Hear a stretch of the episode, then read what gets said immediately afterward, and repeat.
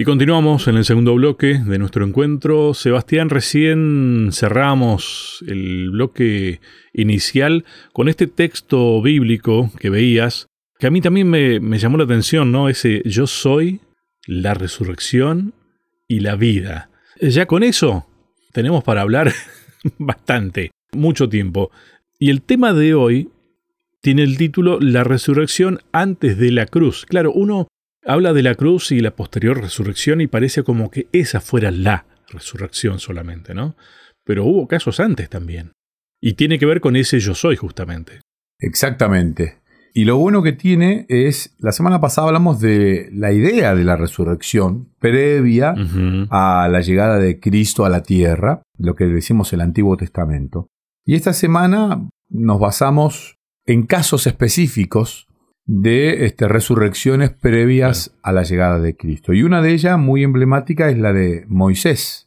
Encontramos varios textos bíblicos que nos ayudan a entender este, la resurrección de, de Moisés, este personaje interesantísimo de la historia hebrea, el escritor, el primer escritor de la Biblia, gracias a él tenemos seis libros de la Biblia, el Pentateuco y el libro de Job justamente en el libro de Job, donde se hablaba de claramente de la esperanza de Job de ver a su redentor, donde Job claramente, o el escritor del libro, deja muy bien explicado el pensamiento hebreo acerca de la resurrección y esta posibilidad de volver a vivir luego de la muerte, de manera corpórea, el cuerpo, con vida. Sí, sí, sí, sí.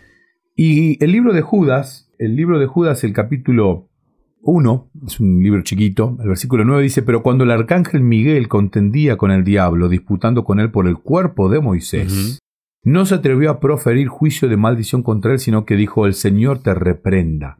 Este escritor neotestamentario del Nuevo Testamento hace referencia a este hecho que aparece escrito sobre el final de la vida de Moisés.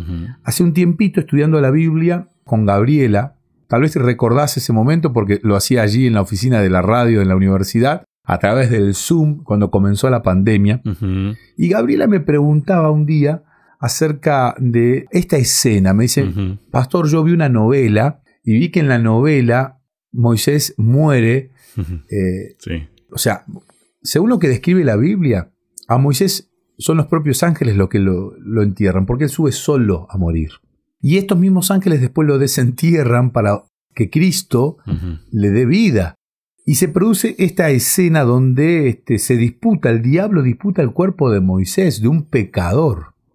Hasta ahí no teníamos narraciones bíblicas respecto de la resurrección. Este es el primero que aparece en la historia, en la lista, que no es tan larga, en la lista de los que han resucitado. Y alguno dirá, bueno, pero a ver, es una idea, o sea, ¿qué posibilidades tenemos de creerlo? Porque no hay testigo de esto. No hay testigo humano que pueda devolvernos una escritura. Ah, claro, cuando uno va al, libro de, de Lucas, por ejemplo, capítulo 9, versículo 28, Lucas es un investigador. Lucas es un escritor profesional, un médico, un letrado. Él no fue un discípulo de Jesús. Él investigó reunió testimonios y nos regaló este maravilloso evangelio. Dice, aconteció como ocho días después de estas palabras, que tomó a Pedro, a Juan y a Jacobo, a Santiago, el hermano de Juan, y subió al monte a orar. Y entre tanto que oraba, la apariencia de su rostro se hizo otra, y su vestido blanco y resplandeciente, y aquí dos varones que hablaban con él, los cuales eran Moisés y Elías quienes aparecieron rodeados de gloria y hablaban de su partida que iba Jesús a cumplir en Jerusalén y Pedro y los que estaban con él estaban rendidos de sueño, mas permaneciendo despiertos vieron la gloria de Jesús y a los dos varones que estaban con él. Y sucedió que apartándose ellos de él, Pedro dijo a Jesús, Maestro, bueno es para nosotros que estemos aquí y hagamos tres enramadas, una para ti, una para Moisés y una para Elías, no sabiendo lo que decía. Mientras él decía esto, vino una nube que los cubrió y tuvieron temor al entrar en la nube y vino una voz desde la nube que decía, Este es mi Hijo amado, a él oíd.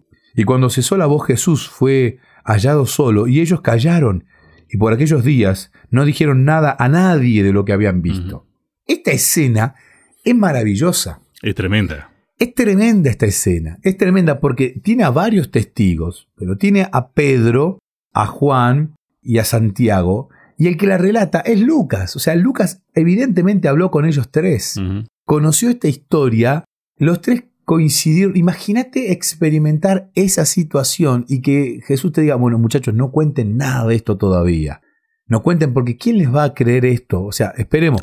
Ahora, después de la resurrección que vamos a ver dentro de un ratito de Lázaro, después de la resurrección de Cristo y otros tantos que resucitaron con él, el hecho de creer que alguien podía vencer la muerte y poder dialogar con un Elías que el Antiguo Testamento decía que no conoció la muerte y que fue llevado al cielo, y que un Moisés que fue enterrado, resucitado y ahora está en los cielos, ahora tenía más sentido porque estos tres jóvenes discípulos estaban siendo testigos. ¿Cómo sabían ellos que era Moisés? ¿Cómo sabían ellos que era Elías? Si no, no tenían Instagram de Moisés y de Elías, no había una fotografía de Moisés y de Elías. Claramente Jesús, el diálogo que se desarrolla entre estos tres, y claramente Jesús les explica, este es Moisés y este es Elías. Imagínate, ellos vieron no como una apariencia de un fantasma, algo etéreo. Ellos vieron de manera corpórea el cuerpo a Moisés y a Elías en cuerpo dialogando en ese monte con Jesucristo. Esa escena es tremenda y es el mayor testimonio que tenemos de que Moisés resucitó y que está en el cielo. Y aquí es donde creo que también tenemos que entender la importancia de comprender que esto es algo corpóreo también. Porque, a ver, no sé, creo que Hollywood nos ha hecho la trampa de hacernos creer con esas imágenes que a veces se, transforman en esas películas como una especie de, no sé, de, hoy serían hologramas tal vez, ¿no? como que aparecieron dos hologramas, uno Moisés y otro Elías. Pero la lógica te diría, bueno, ¿para qué van a ser unas enramadas entonces? No las necesitarían, ¿no? Por otro lado, Elías no había muerto, o sea, fue trasladado el Elías completo, por así decirlo, ¿eh? si es que queremos jugar un poco con los términos. Y por lo tanto, Moisés estaba también en las mismas condiciones, estaba en forma corpórea ahí, ¿no? Porque, a ver, lo que creó Dios es algo pleno, es algo completo. A ver, Sebastián Martínez no es un, un ente fantasmagórico y otra parte un cuerpo. Sebastián Martínez es todo, ¿no? No va separado. Si no, no es Sebastián Martínez. Bueno, lo mismo pasa con Moisés, lo mismo pasa con Elías. Eran dos personas. Ser viviente, el alma es el ser viviente. Y no hubo duda de esto. Ni Pedro, ni, ni Jacobo, ni Juan presentaron dudas de esto. Ellos. Por eso no se discute mucho el tema de cómo fue ahí. Ellos se habían criado con la idea de Moisés resucitado y yendo al cielo se habían criado con la idea de un Elías siendo transportado al cielo. Entonces ahora ellos experimentaban ahí, siendo testigos, de esto. A ver, lo que ellos creyeron toda su niñez, estaban siendo testigos. Ah, acá está. Este es Moisés. Este es Elías. Realmente fueron testigos de una cuestión sumamente importante porque venían a demostrar la resurrección y el poder de devolver la vida que solamente tiene Dios. Este poder maravilloso, claro. Después van a ser testigos de otro evento que es, no me quiero anticipar, pero es el evento. No, no, claro. Pero realmente el haber estado en esa situación a ellos los pone, claro, ahora es verdad. Entonces cuando ahora Juan escribe y dijo Jesús, yo soy la resurrección y la vida, el poder de las palabras que tiene Juan es otro porque él experimentó, él vio a personas resucitar y a personas resucitadas. Cuando Pedro nos regala sus cartas y su escritura, cuando el mismísimo Santiago predicaba en aquellos comienzos, él predicaba con un poder extraordinario, porque habían visto ni más ni menos que a ese líder que fue Moisés, a ese tremendo profeta que fue Elías, y ese maravilloso poder que solamente tiene Cristo de devolver la vida de rehacer nuevamente la vida, ese poder que se vio en la creación del mundo y que sigue teniendo nada más y nada menos que el creador de todo. Bien, te propongo una nueva pausa, Sebastián. Y después, bueno, has prometido varias cosas, de decir, ya después lo vamos a ver, ya después lo vamos a ver. Así que tomémonos el tiempo, la pausa y ya continuamos. ¿Querés que hablemos un poco más de estos temas? Me encontrás en las redes sociales, en Facebook como Sebastián Martínez, en Instagram como Pastor Sebastián Martínez. Te espero.